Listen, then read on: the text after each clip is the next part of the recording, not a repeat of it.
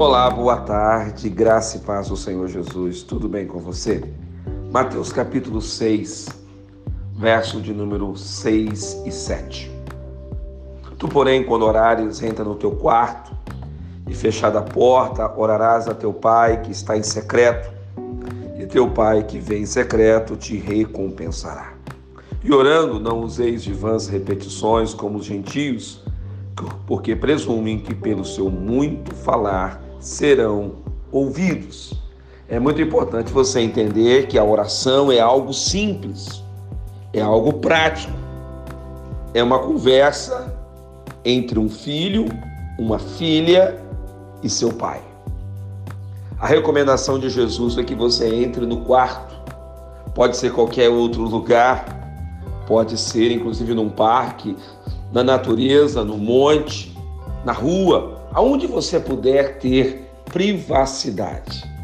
Mas que você pare tudo, que você se desligue de tudo, inclusive do seu celular, inclusive da internet, mas que você se proponha a falar, mas também ouvir.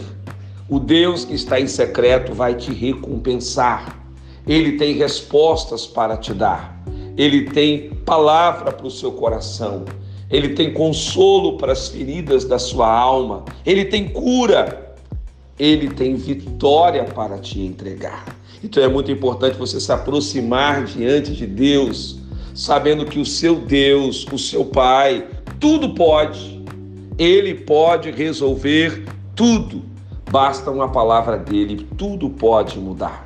Não queira entrar num caminho de vãs repetições. O verso texto, o, o versículo, né? O texto do, do verso 7 está nos dizendo isso.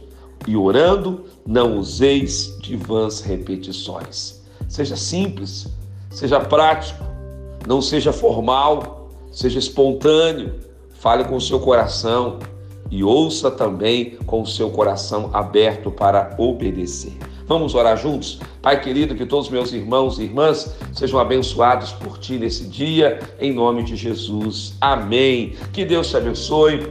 Quem te ministra essa palavra é o pastor Rodrigo Bussardi, da Igreja Metodista Central em Resende, a Catedral Emanuel.